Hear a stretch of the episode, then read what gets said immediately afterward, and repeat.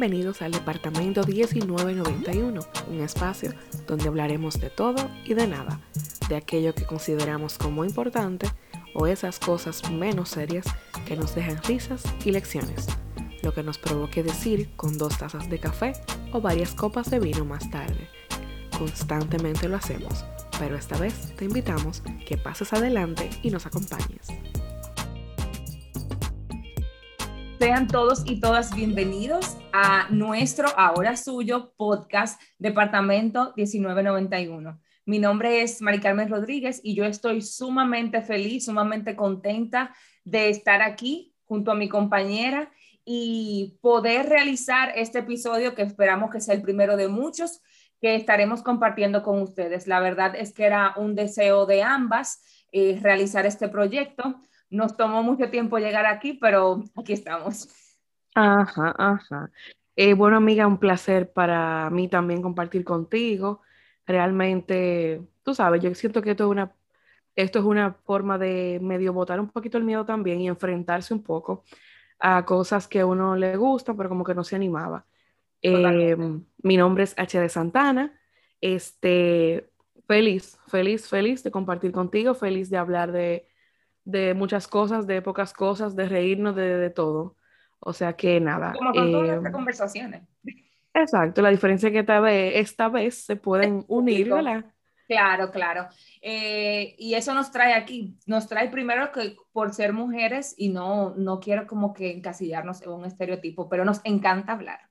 Nos encanta conversar, nos encanta debatir, nos encanta eh, desmenuzar temas y bueno, aprovechamos la ocasión y dijimos, vamos a hacer esto que nos encanta un proyecto. Entonces, por eso nos sentamos aquí y esperamos que semanalmente puedan compartir con nosotras eh, esas cosas que, no, que nos hacen vibrar, esos temas que nos hacen vibrar, que nos hacen rompernos la cabeza, reír, llorar, discutir. definitivamente. Así es. Eh, bueno, chicos, nuestro primer, o chicas y chicas, nuestro primer episodio, em, aparte de que nos interesa, exacto, que nos conozcan un poquito más, es, se llama, tiene por título Adulting 101, o sea, la introducción, como quien dice, a la vida adulta. Los que están en la universidad y los que pasamos por la universidad ya sabemos más o menos que el 101 significa introducción, ¿verdad?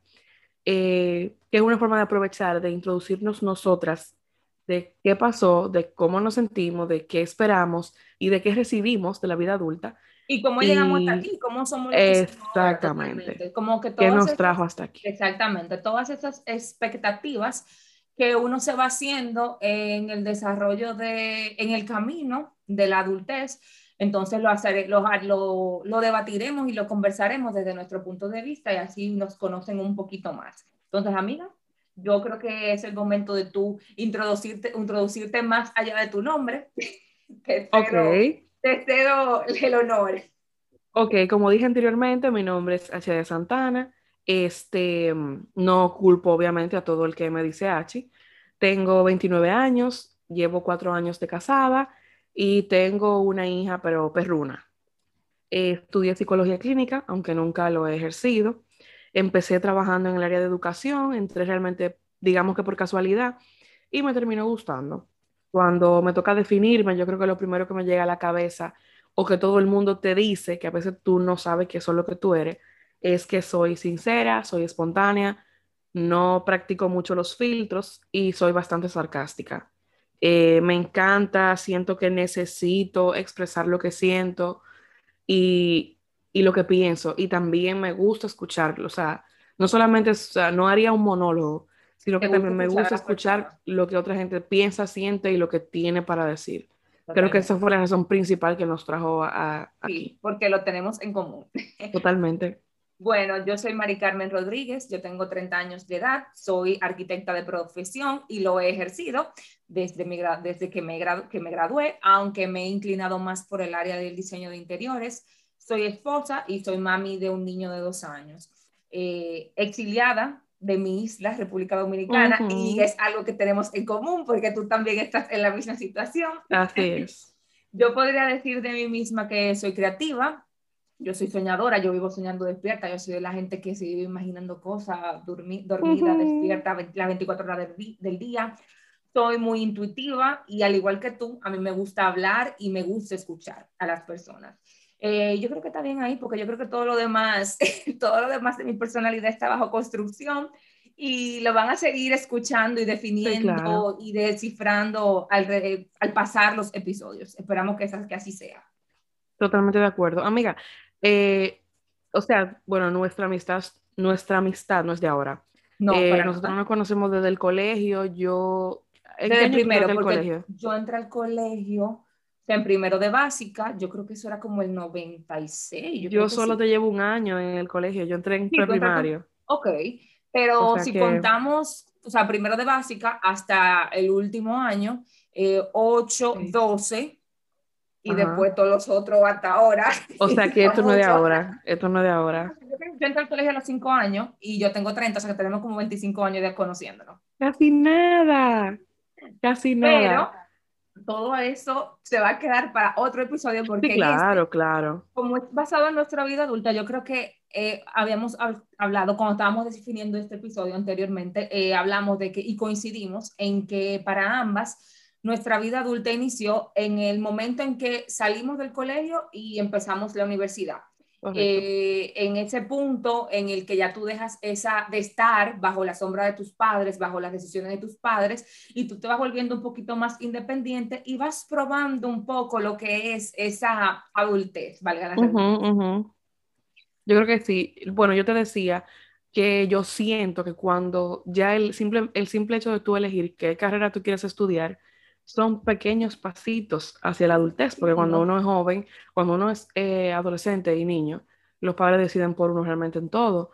Nosotros tuvimos la suerte de que pudimos elegir lo que queríamos estudiar, que también es un caso que no se da siempre. Hay padres que influyen como que sutilmente te dicen que tú tienes que hacer y que no, pero hay otros que se imponen y te dicen, no, hay que estudiar tal cosa. Yo creo que nuestra adultez empezó ahí con el hecho de elegir a qué clases ir y a qué no. Tener la decisión. Eh, sí, claro. Pero, pero, pero, ok, te voy a hacer una pregunta directa. Cuando salimos del colegio y empezamos la universidad, ¿con qué mentalidad tú ibas? O sea, ¿qué mentalidad tú tenías sobre la universidad que terminó siendo todo lo contrario? Fiesta, fiesta y fiesta. Yo pensaba que yo iba a estar en fiesta todos los fines de semana, que, bueno, la gente tiene el concepto de que tu carrera, que es arquitectura, eh, y medicina son carreras como muy sacrificadas. O sea, la medicina por el tiempo de dormir y eso, por el asunto de dormir, que es muy poco, no sé qué. También porque se Exacto, la arquitectura por lo plano y la cosa. Pero yo no me imaginaba que psicología sí iba a amanecer tanto también. Entonces, psicología yo amanecí bastante y corrí bastante prueba hasta las 3 y 4 de la mañana. Entonces, no me lo esperaba. O sea, me esperaba como más, ya que puedo salir, ya que estoy en la calle, mi, mi mamá y mi papá no saben dónde, o sea, creen o puedo hacerle creer que tengo clase de 5 a 10 y puedo salir de 5 a 10, como que pensaba que iba a rumbear más, pero no fue el caso. Pero te afectó eso, te, rompió esa decisión del sueño que tú tenías con respecto a la, a la universidad. Si tú supieras que esa decisión, ahí seguí caminando hacia la adultez, porque la decisión de no rumbear la tomé yo. Ah, importante. Porque tú sabes que todo el mundo lo hace, o sea, bueno, no todo el mundo, no es bueno generalizar, pero mucha gente lo hace, mucha gente, o sea, había un eh, colmado, como decimos en nuestro país, cerca de mi, de mi universidad, que eso era un lleno total. Y yo ahí fui dos veces a comprar servilleta, o sea, nada que ver. ¿No entiendes? O sea, yo decidí... Yo conozco mucha historia de gente que fue a tu universidad y se sentaba en esos colmados a, beber, claro. Y, cerca de la tuya también había una plaza muy concurrida. Entonces, tú sabes, o sea, yo creo que yo ahí empecé a caminar porque yo decidí que aunque yo podía, eh, qué sé yo. No era lo que tú querías. No era lo o sea, yo no fui a eso. Yo estaba muy enfocada. en mi caso también es igual y algo que también conversábamos anteriormente es que ahí tú te das cuenta de la, los buenos valores que te inculcaron tus padres. y tú, una palabra que, una frase que tú dijiste es, ahí tú ves los frutos de la siembra que los padres hicieron en la educación de nosotras, porque por ejemplo yo también, o sea, yo, yo también iba con la idea de muchas fiestas, de más libertades, la tuve, tuve una libertad totalmente diferente a la que tenía en el colegio, pero aún así no abusé de eso. Y fue por decisión propia también. o sea, me limité con la gente que me iba a juntar, o sea, con la gente que me juntaba, porque, porque no iban en, en, la misma dirección. O sea, sí, fiesta, yo también quiero fiesta, pero tú te estás jodiendo en los exámenes y yo no quiero Ajá, eso. Exacto. Entonces, como que me limité en las amistades, me limité en las salidas.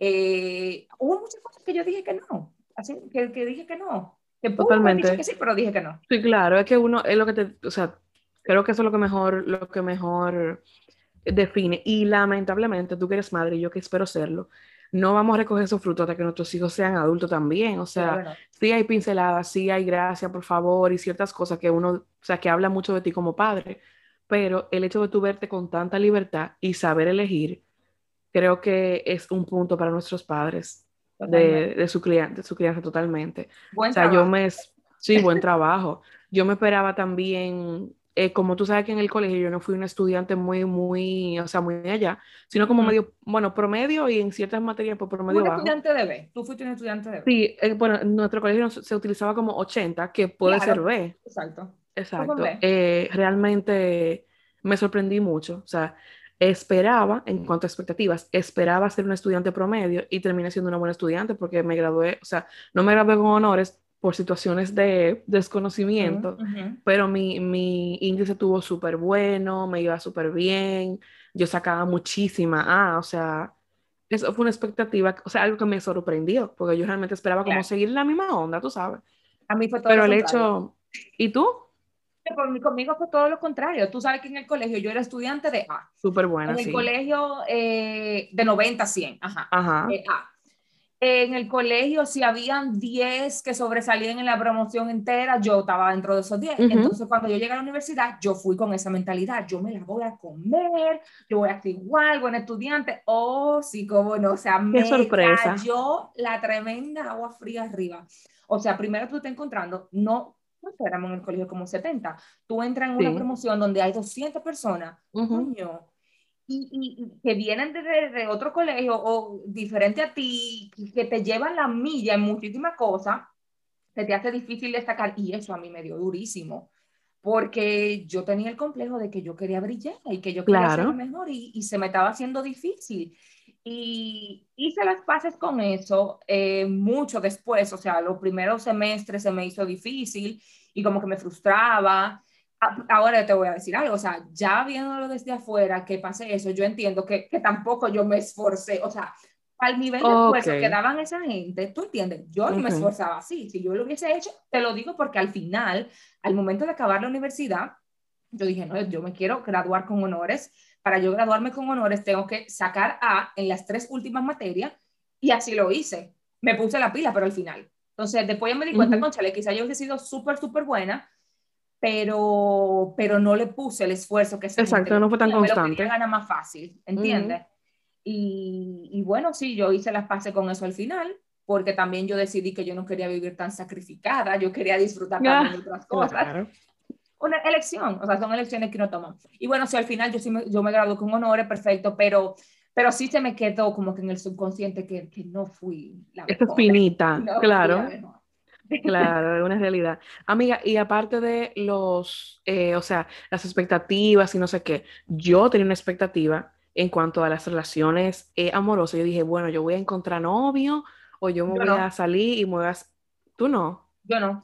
Yo, te, yo me pasé todo el tiempo de la universidad soltera.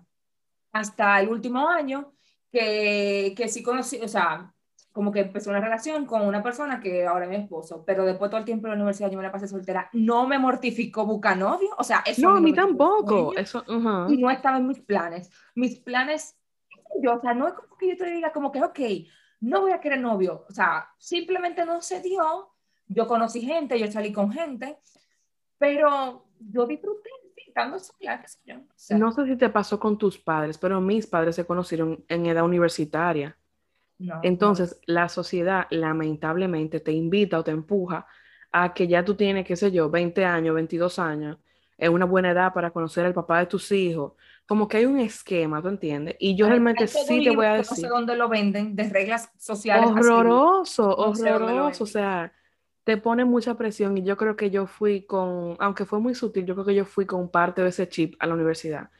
Como que este es el momento de yo conocer al papá de mis hijos. Realmente lo conocí, no en esa universidad, pero en edad, en sí, en edad universitaria. Y todavía le digo que me hubiese encantado conocerlo después. Pero bueno, ¿En serio? te lo digo todo el tiempo. Porque tú, ¿por qué? Porque tú sientes que, que bueno, que, que, que, te faltó como que disfrutar eso en la universidad, más, esa parte sí. de conocer más personas. Yo creo que sí, y también el hecho de, de, uno vivir un poquito más su juventud sin estar atado, pero eso es algo que tiene que ver, o sea, yo no puedo, o sea, yo no te puedo culpar, yo no me puedo culpar ni a mis padres de las, de las decisiones que yo tomé, pero, no. pero yo siento que a veces te, te va como trabajando, sutilmente como que está ahí Sí. Entonces yo decía, oye, él es bueno, no sé qué, como que porque yo tengo que estar buscando otra cosa. Pero aún así yo era muy joven, o sea, yo se lo decía los otros días, o sea, yo me metí con él cuando yo tenía 19 años.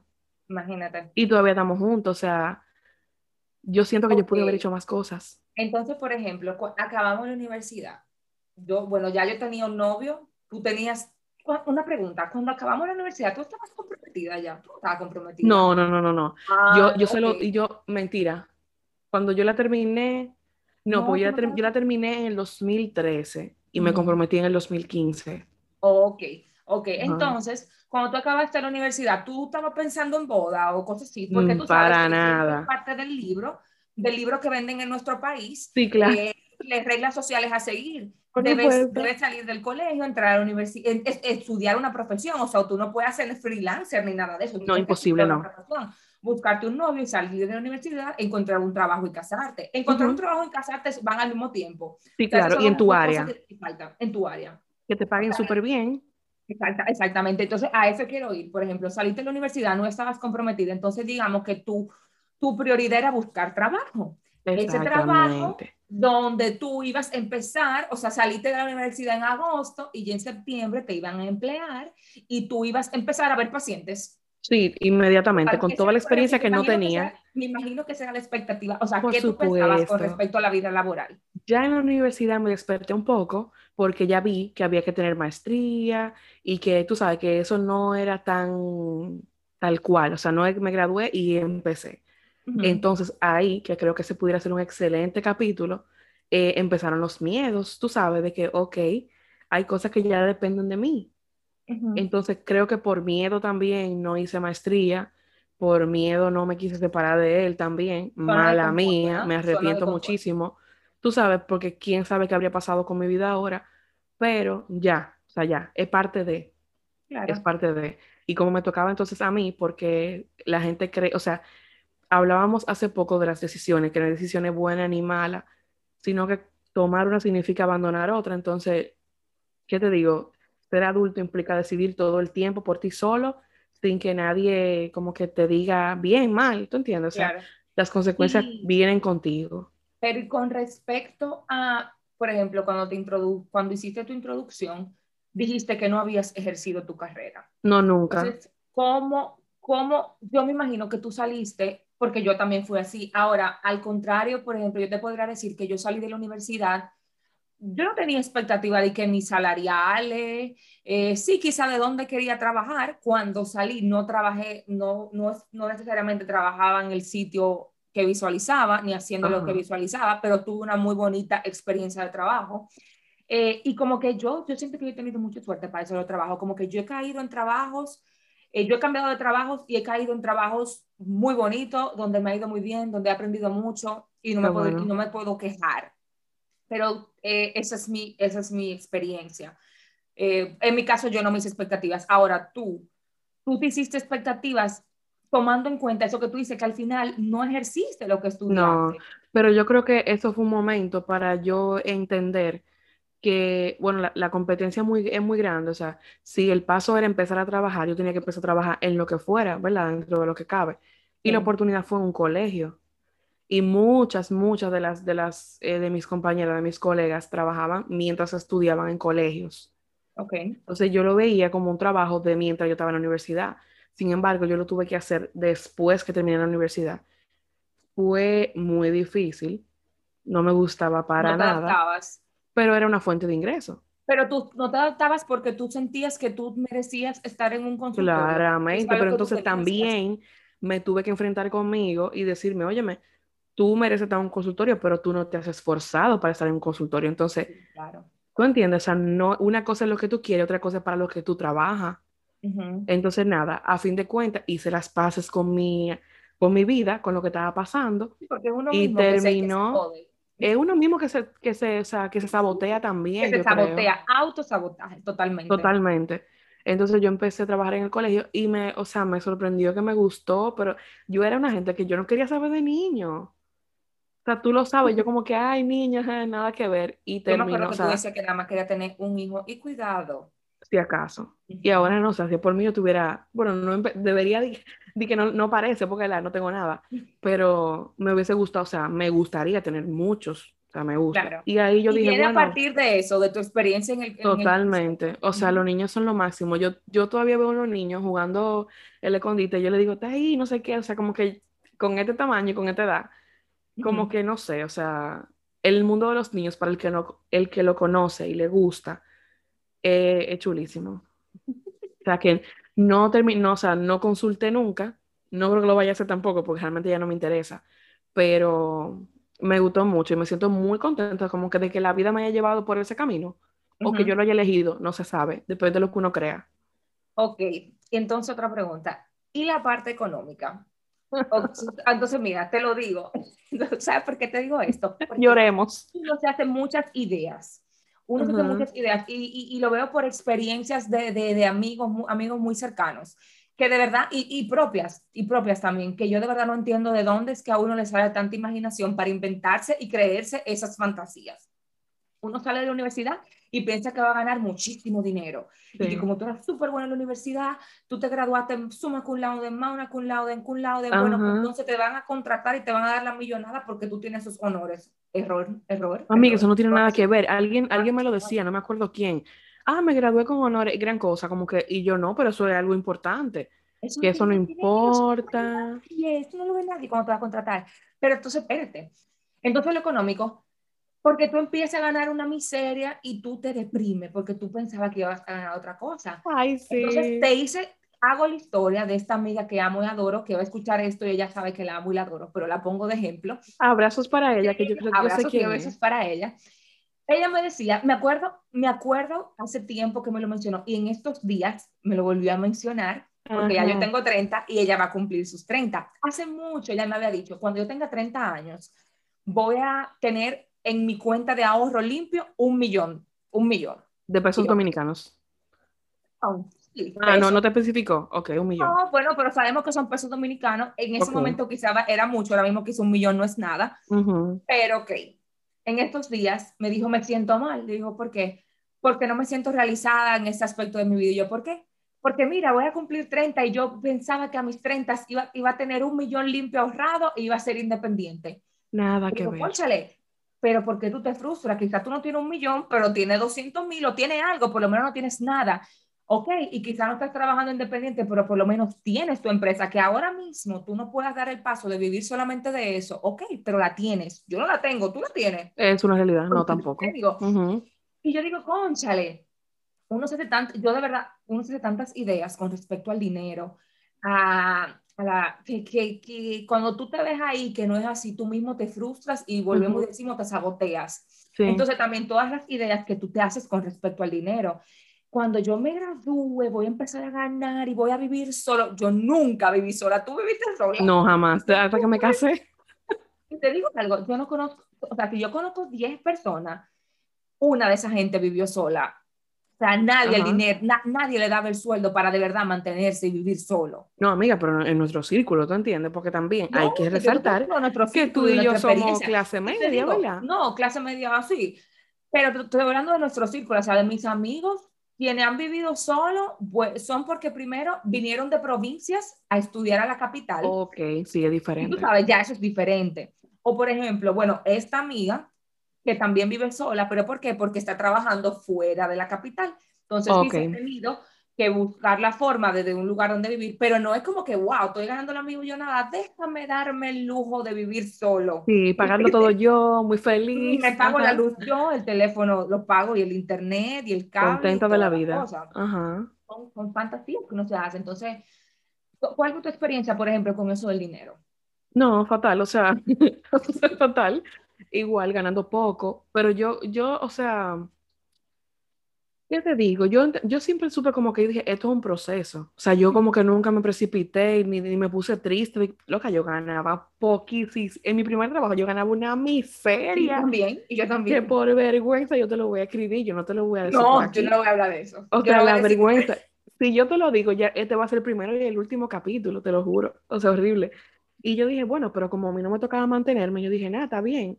Y realmente las cosas se fueron dando, que yo creo que la gente también se desespera. No, espérate, pero un paréntesis. Ese primer trabajo también uno lo coge como, como experiencia, porque Sí, por favor, cuando tú estás en la calle, te están pidiendo Claro. gente joven, pero que tenga experiencia, como una gente de 40 años. Entonces, dime, cuando La gente nunca esa debe persona que te olvidar. em- claro, cuando tú encuentras esa persona que te emplea, óyeme, agradecele porque está Sí. haciendo el sacrificio de ser tu mentor y de, y de darte esa Totalmente. primera experiencia.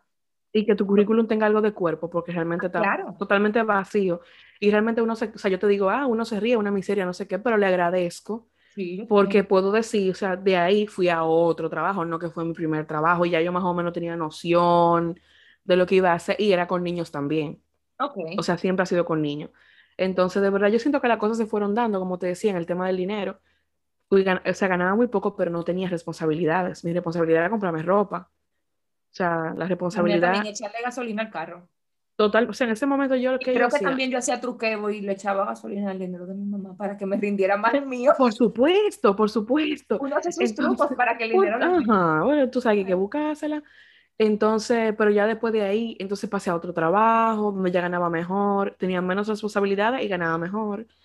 Y ya en ese trabajo, entonces también mi, mi en ese entonces novio cambió de trabajo y nos mudamos. O sea, loca, nosotros nos mudamos y en esa casa, nosotros, o sea, nosotros teníamos No, pero el espérate, porque te estás saltando un paso, que de eso vamos, con eso vamos a hablar al final. el Tú cual es el estás paso, saltando el paso el de la, de, de- de- la, de la vida amorosa en la adultez, que es la que te lleva, o sea, el punto del noviazgo al matrimonio y de las pajaritos y cuentos de Disney que uno se Ah, hace. no, claro, claro, claro. Bueno, ¿qué te digo? Porque tú Empezamos- no te mudaste siendo soltera, tú te mudaste casada. Sí, claro, como manda nuestro, en el dichoso El libro. libro que está en la Biblioteca Nacional, no sé dónde. o sea, jamás en la vida te atrevas de que a casarte, no, no, no, no, no. A mudarte sin casarte, no. aunque quizá, qué sé yo, eso fue hace cinco años atrás, pero ahora mismo las cosas están un poquito más modernas y yo veo Eso es otro que... tema, hermana. Porque te voy a decir, de tu hermano, El caso de mi hermano Ah, y el caso de tu hermano. Tu que hermana los se va de oyentes no saben, pero tú vas a hablar de eso ahora mismo. Tu hermana se va de viaje con el novio. ¿A ti te Ah, dejaban? Mí no claro, dejaban. que, que son menores, nuestros hermanos son menores, Eran gracias. otros tiempos, ¿verdad? Como dice, como dicen ellos, eran otros tiempos. Eso es válido. En el momento en el que, tú- en el, que el libro no estaba actualizado, teníamos que seguir esas pautas. Yo tenía que seguirla Claro. obligatoriamente porque yo era la hembra, la que sé yo que, o sea, tú sabes, una, una cantidad de cargas en tu mochila que te mete otra gente, nada que ver, o sea, ni siquiera tú, pero Y tú, nada, te- hay que te- y cargarlo. tú asumes la responsabilidad de Por cargar. supuesto, por Porque supuesto. cuando Eh, abre la mochila y tiras todo. es que tú no sabes, entonces yo digo que, yo a veces digo que uno no está preparado para vivir con el, con la culpa Ujú. de qué pasaría si yo me salto una de esas o sea, tú verdad. sabes, esos pasos. Entonces, El- para yo, ay, Dios mío, qué el que si yo decepción. Exactamente. Entonces, nada, bueno, trabajo, tú sabes, o sea, trabajando, ganando, vamos a decir que poco, y entonces ahí vino el compromiso. Yo le dije a mi, en ese entonces, el novio, no me entregue anillo hasta que usted no se gradúe, Ok. que eso también fue inculcado por mis padres, muy, muchas gracias. Y nada, eh, así fue, o sea. O sea, depende del caso. Yo diría que depende del caso, porque hay gente que no se gradúa y trabaja y le va muy bien y, y yo siento que, que si tienen la madurez suficiente pueden dar ese paso. Yo era muy cuadrada para ese entonces, o sea, yo era muy, como muy cuadrada y estaba muy influenciada por lo que mis padres hicieron conmigo, o sea, yo decía, si él no me entrega el anillo, entonces cuando nos casemos no se va a graduar, Ok. porque entonces se va a acomodar, va a tener mucho trabajo, va a tener la universidad, que el trabajo, o sea, y algo va a soltar y va a soltar la universidad porque por la universidad no me pagan. Ujú. O sea, yo lo veía así, yo lo veía como, bueno, eso, la universidad es lo que más fácil se puede dejar. Claro. Yo decía, por Porque eso no quiero un gasto anillo. también. Eso, eso Tú- es algo que es tienes pagar. gasto, exactamente. Que a fin de cuentas tú lo vas, o sea, lo vas a necesitar porque te va, o sea, te suma, obviamente, en un currículum, en tu trabajo, pero en el momento yo no lo veía así. Y nada, o sea, tuvimos una relación de, de fines de semana, como todo, eh, como toda la gente de mi momento, época, tú sabes. exacto. Y nada, o sea, ahí entonces empezó el compromiso, prepararme para la boda, todo lo que yo ganaba era para ir a cierta tienda, que tú sabes que me gusta mucho de allá, a comprar cosas y meterlas en el closet. Y nada, o sea, yo me, me preparé muchísimo, muchísimo para eso pero fue como tú pensabas, o sea, ok, te preparaste en el asunto económico, eso, pero, pero fue como tú pensabas, o sea, las cosas, las ideas que tú te hiciste sobre eso, fueron, se superaron. Realmente el eh, primer año, yo le dije a yo le, una le comenté, si pasamos este año, nos vamos a morir juntos. Porque yo le llamo el año del diablo. El primer año. El primer año fue horrible. mi primer año, el difícil mío fue el segundo, si tú supieras. Es verdad, mucha gente me lo dice. Y es raro que el primero, no sé qué, porque siempre el segundo yo no, el primer, el primer mes yo lo quería matar. Es que es difícil, es difícil cuando tú te mudas con una persona que no es tu familia y que tiene costumbres totalmente, que nunca vivió contigo y tiene costumbres de otra casa. O sea, en su casa doblaban la toalla diferente, en su casa lavaban otros días. y más, horrible cuando tú tienes una personalidad tan fuerte como la tuya y la mía. Sí, hermana. Nuestros maridos banco está arriba con nosotras, ¿viste? Yo no tanto porque el mío yo creo que me supera en su personalidad. No, es que el tuyo tiene, pero el mío no, el mío, el mío es manejable. O sea, él es súper dócil, súper dócil. Creo que por eso tenemos tanto tiempo juntos, pues de verdad. Pero yo creo que, o sea, realmente sí, habían expectativas que no se cumplieron, eh, que todo iba a ser buenísimo, que color de rosa, que vamos a salir a cenar todo el tiempo, pero entonces había que limitarse porque los ingresos, tú sabes, no eran tan buenos como para salir a cenar todos los fines de semana o todos los viernes, ¿te entiendes?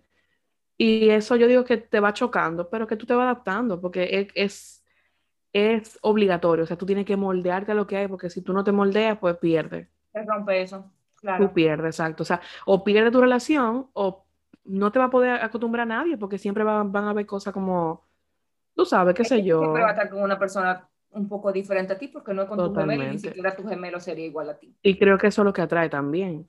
Claro, tener ciertas diferencias, es verdad, y es verdad. tus expectativas, bueno, tú, yo creo que tu, tu, vida de casada y tu introducción al, a vivir con una persona fue diferente a la mía. Totalmente, porque mi introducción me llevó a irme de mi país. Sí. Entonces, yo sí, yo sí me imaginaba, yo no sé, pero de pequeña yo siempre me imaginaba como viviendo fuera, yo decía, ay, yo voy a vivir fuera. Pero la forma, el momento en que tuvo que suceder y cómo sucedió no fue, no era lo que yo me imaginaba. Ok. Entonces, y fue como todo muy rápido, como que, o sea, yo dije en mi casa en enero me voy y ya en mayo yo me estaba yendo. Wow. o sea, así, así, así de rápido.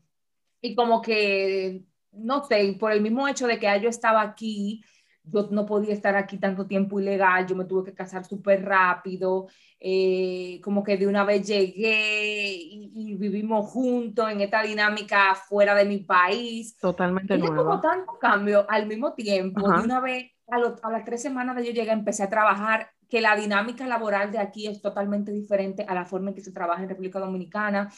Fueron tantas cosas que me fueron me fueron eh, asfixiando, me fueron hundiendo, yo eso te lo dije. O sea, sí, sí.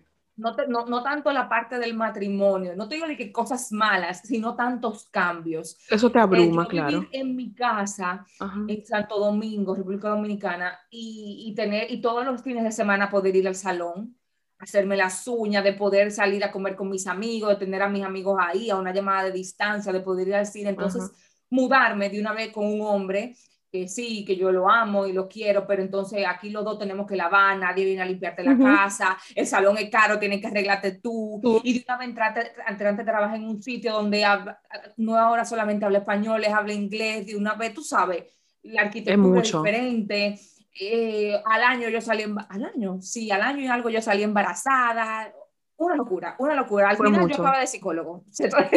Y tú lo sabes. o sea. De verdad, al final, yo, para yo, yo, me fueron tantas cosas que yo llegué a un punto, y no depresión postparto, yo no tuve depresión postparto. Gracias a Dios. Pero sí, al final, luego del parto y de, cierto tiempo siendo mamá, y, y, después de la pandemia, porque yo tomé la decisión durante la pandemia, yo dije, no, yo tengo que hablar. Es momento.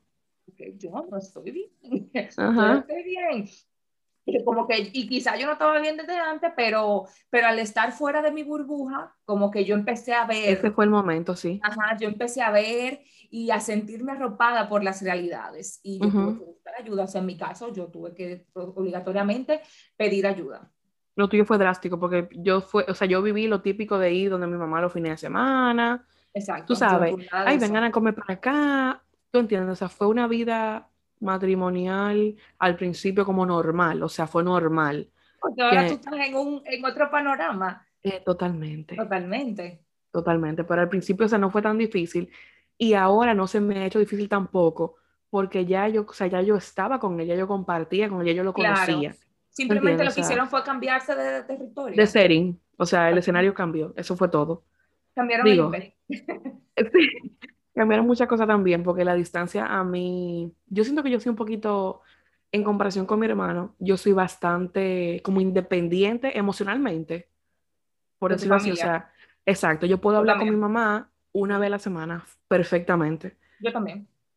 Pero mi hermano no, mi hermano tiene que llamarte, que cómo tú estás, que sí, que lo entiendo, lo acepto, lo quiero de esa manera, pero yo no necesito, como que no lo necesito, o sea, no necesito hablar con, con, mi papá, que lo amo, todo el mundo que me conoce lo sabe, todos los días para yo saber que mi papá está bien o para yo, tú entiendes, qué sé yo, como que no necesito eso y por eso creo que la distancia no me ha afectado tanto. Ok.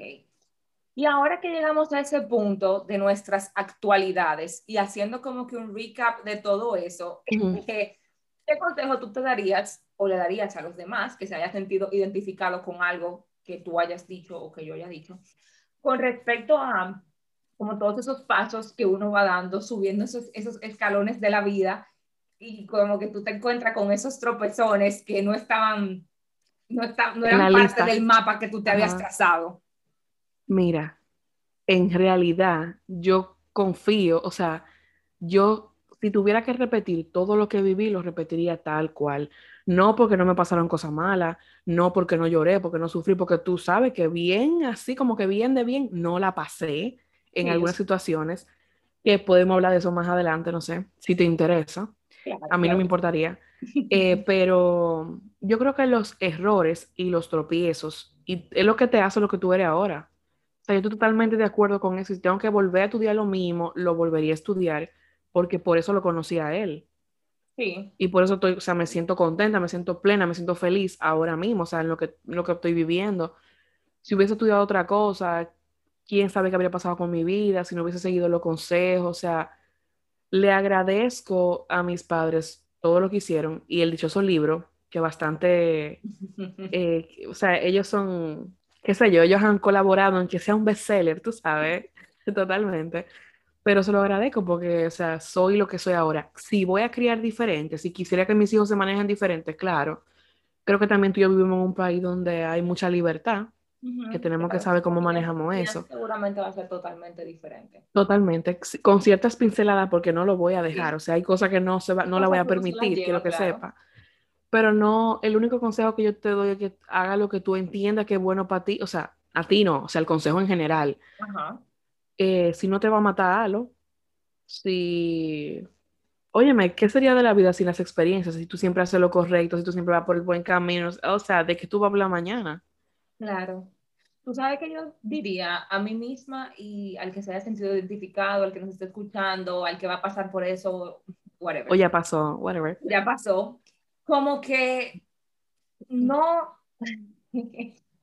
como que no te frustres si las cosas no salen como tú lo crees. Y yo sé que con un cliché, pero es que a veces uno se enfoca tanto como que, ay, yo tenía mi camino trazado, mi idea, el plan era este, y pasó esto, y uno se enfoca tanto en el pasó esto, es como que embrace it, asúmelo y continúa. Totalmente. Porque es como que cuando tú te pones a concentrarte en el, en el pasó esto, tú pierdes tiempo. Totalmente.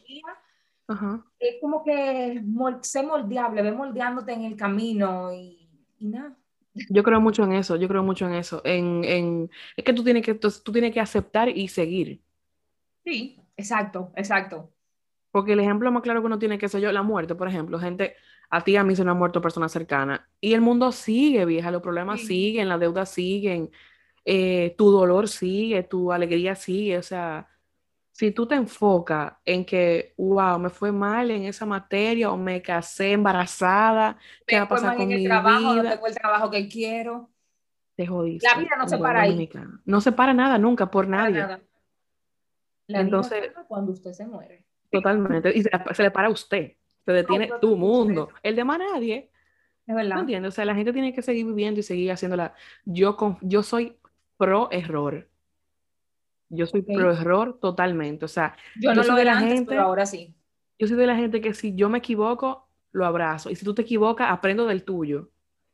Porque es que yo siento que no vamos a vivir tanto para aprender tanto de lo que nos pasa a nosotros mismos. O sea, eso me lo enseñó mi papá. mi papá y mi mamá siempre me decían eso. O sea, mira fulana, ¿te gustaría ser como fulana? Y era un, era un ejemplo negativo que luego te voy a comentar fuera de, eh, con tema of air. Eh, y yo no, claro que no. Entonces era una forma de yo aprender del error de esa persona sin cometerlo yo. Ok. O sea, los errores son lo mejor que le puede pasar a uno. Equivóquese, que el adulto nació para equivocarse.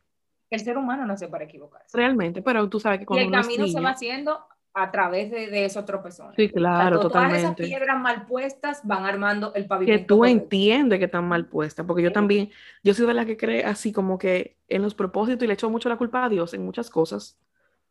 eso puede ser un tema también interesante, porque yo creo que ya lo que me va a pasar, yo como que estaba, exacto. Entonces yo no puedo luchar en contra de lo que ya está pasando. Es verdad.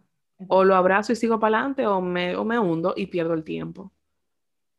Totalmente, estoy muy de acuerdo, amiga. Eh, yo creo que, que ya, yo creo que ya podemos finalizar. Bien, bien. Bien, ¿cómo te sentiste en nuestro primer Súper, súper, o sea, creo que puedo hacer esto más a menudo.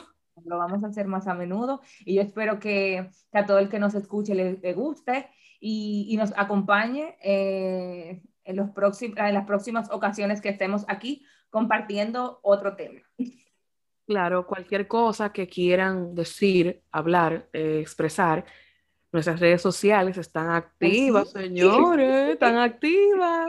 Por ahí pueden decir, ay, sí, señores, yo pensaba que me iba a casar con 25 y, son 30 y no tengo novio, qué triste o qué feliz. Opinar de este tema o, o, decirnos algo que quisieran que comentemos, o sea, algo nuevo.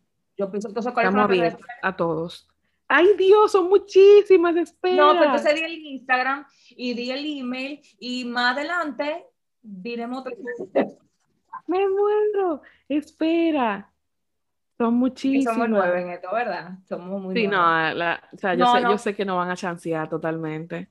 No, no es Bueno, yo creo que en Instagram es que estamos un poquito como más, más activas. Sí. Nuestro Instagram es departamento 1991, nuestro Twitter es el DEPA 1991. Eh, tenemos Facebook, tenemos Gmail, tenemos de todo. Bueno, te vamos a encontrar en todas partes. Yo me sentiría muy feliz si veo que alguien nos escribe y dice que chévere. Claro, les escuché a ustedes dos, me gusta. Me, o sea, me gustaría que se sientan como que parte de la conversación, que es lo que me pasa a mí con ciertos podcasts, que yo siento como que estoy ahí. Es verdad. O sea que nada. Y nada, esto ha sido todo por hoy. Nos despedimos y nos vemos en la próxima. Cierren la puerta al salir. Ah, bye. Bye.